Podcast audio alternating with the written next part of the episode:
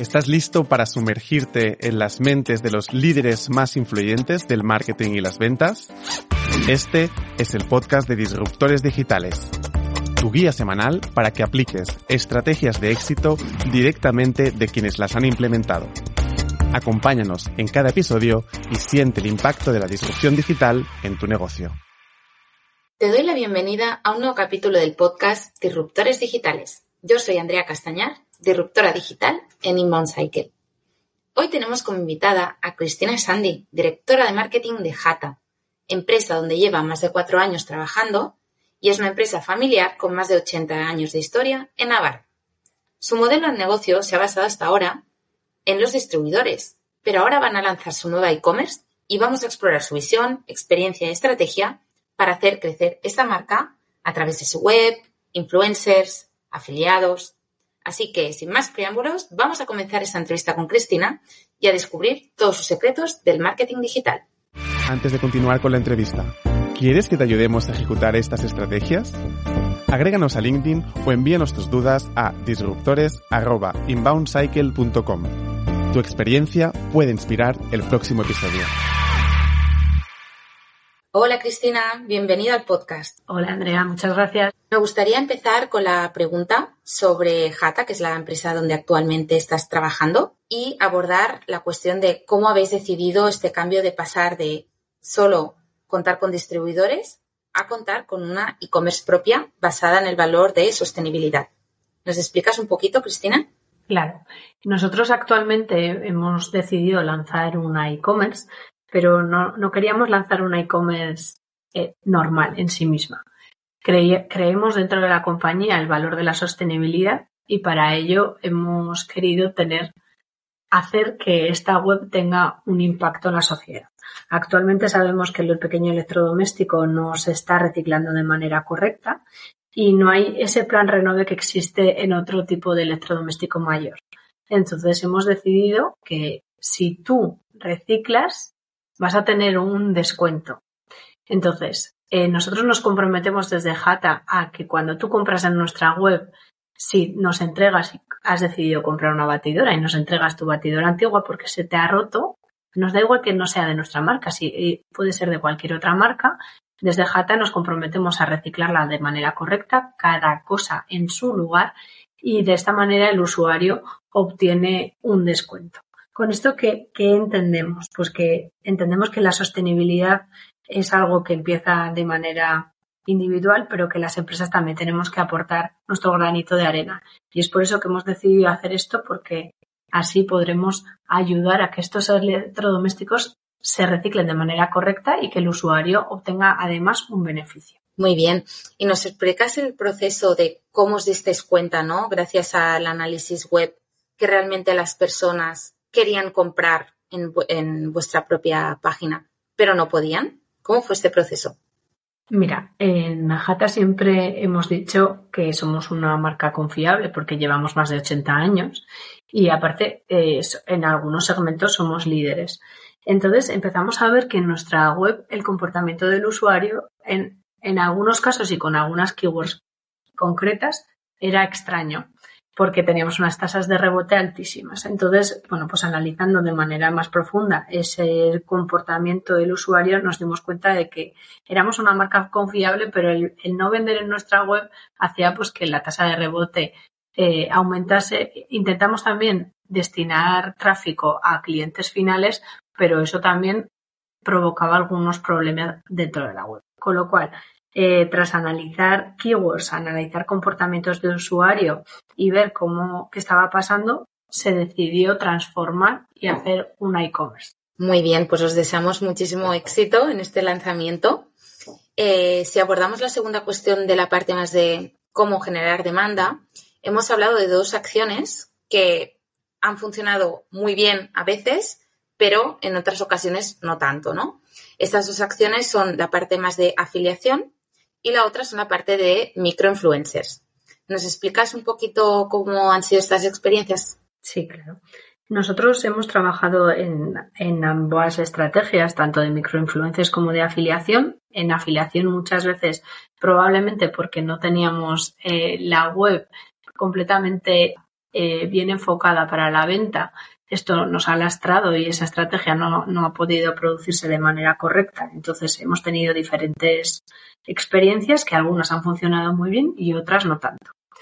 Aquí siempre yo digo que no es tanto qué estrategia eh, escojas para, para capturar tráfico y generar demanda, sino que la estrategia global tiene que estar muy bien hilada para que al final el, el proceso último funcione.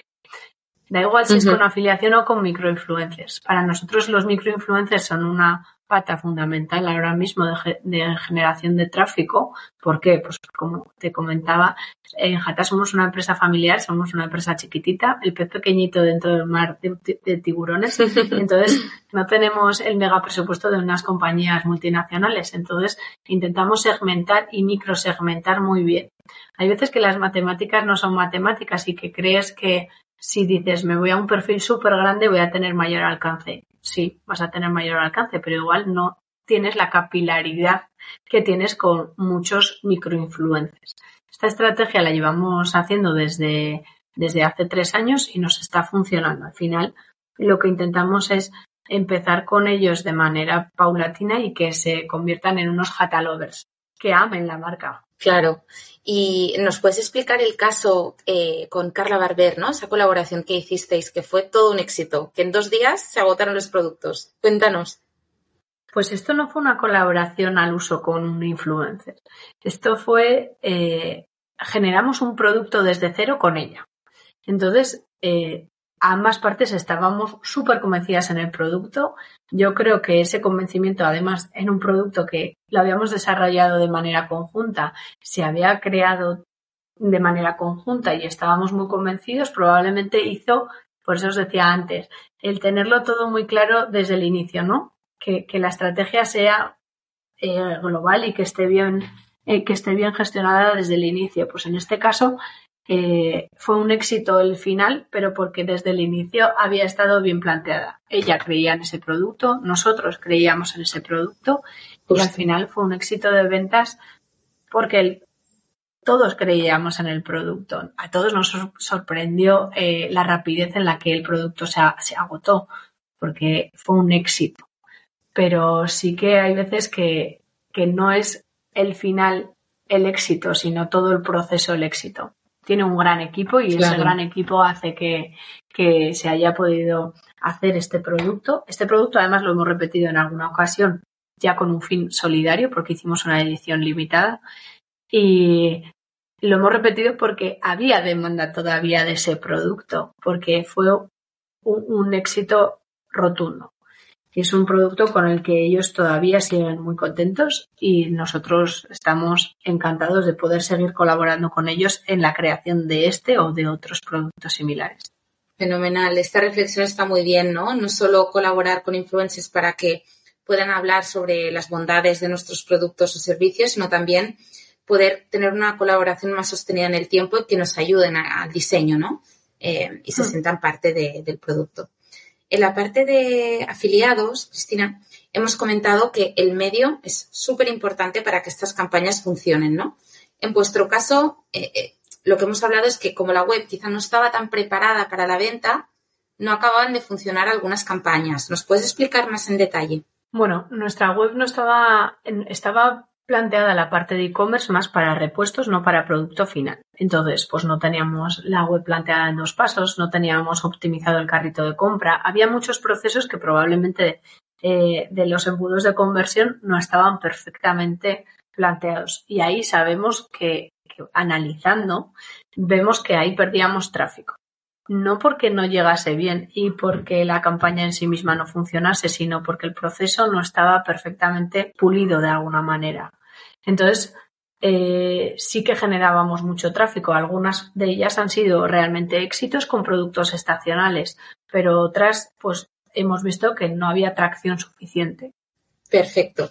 Y ya para terminar, me gustaría que nos explicaras tu experiencia a la hora de trabajar con cinco agencias, porque además sé que gestionas un equipito de cuatro o cinco personas, pero cuentas con ayuda externa, ¿no?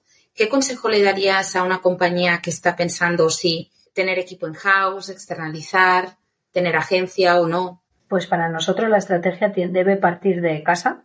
Nosotros trabajamos de manera conjunta, tanto gerencia comercial como marketing, para que la estrategia esté cale de, toda la compañía y que, y que todos estemos muy de acuerdo hacia dónde vamos a ir. Pero sí que es cierto que, que aunque la estrategia parta de casa, hay muchas cosas que no, no se llega y no hay que tener miedo a contratar a agencias para poder hacerlos. Nosotros subcontratamos partes en algunos casos más eh, de, menos valor, como pueden ser diseños puntuales o, o creación de un packaging puntuales, ya con la estrategia marcada desde casa, o cosas de más valor, como pueden ser unas campañas creativas. Pero para nosotros la experiencia es muy buena. Creemos que no tenemos manos suficientes para llegar a todo y que hay que dividir para vencer. Claro, eso está muy bien, ¿no? Sobre todo, pues ciertas particularidades como mucho más técnicas se pueden externalizar de manera más fácil, pero toda la parte quizá más estratégica siempre queda, queda in-house, ¿no? Para, sobre todo, eh, apoyar al equipo, ya que para vosotros eh, es súper importante esta parte de talento. Eso es. Para nosotros es básico que nuestro equipo está, tenemos un equipo eh, multidisciplinar en el que todos tenemos la capacidad de, hacer diferentes tareas, pero sí que cada uno estamos especializados y no tenemos el expertise en todas las áreas y, es por eso que tenemos que subcontratarlo. Y no pasa nada. Exacto, muy bien. Pues Cristina, muchísimas gracias por este ratito. Esperamos tenerte muy pronto y gracias por compartir tu experiencia con nosotros. Muchas gracias a vosotros, Andrea. Ha sido un placer.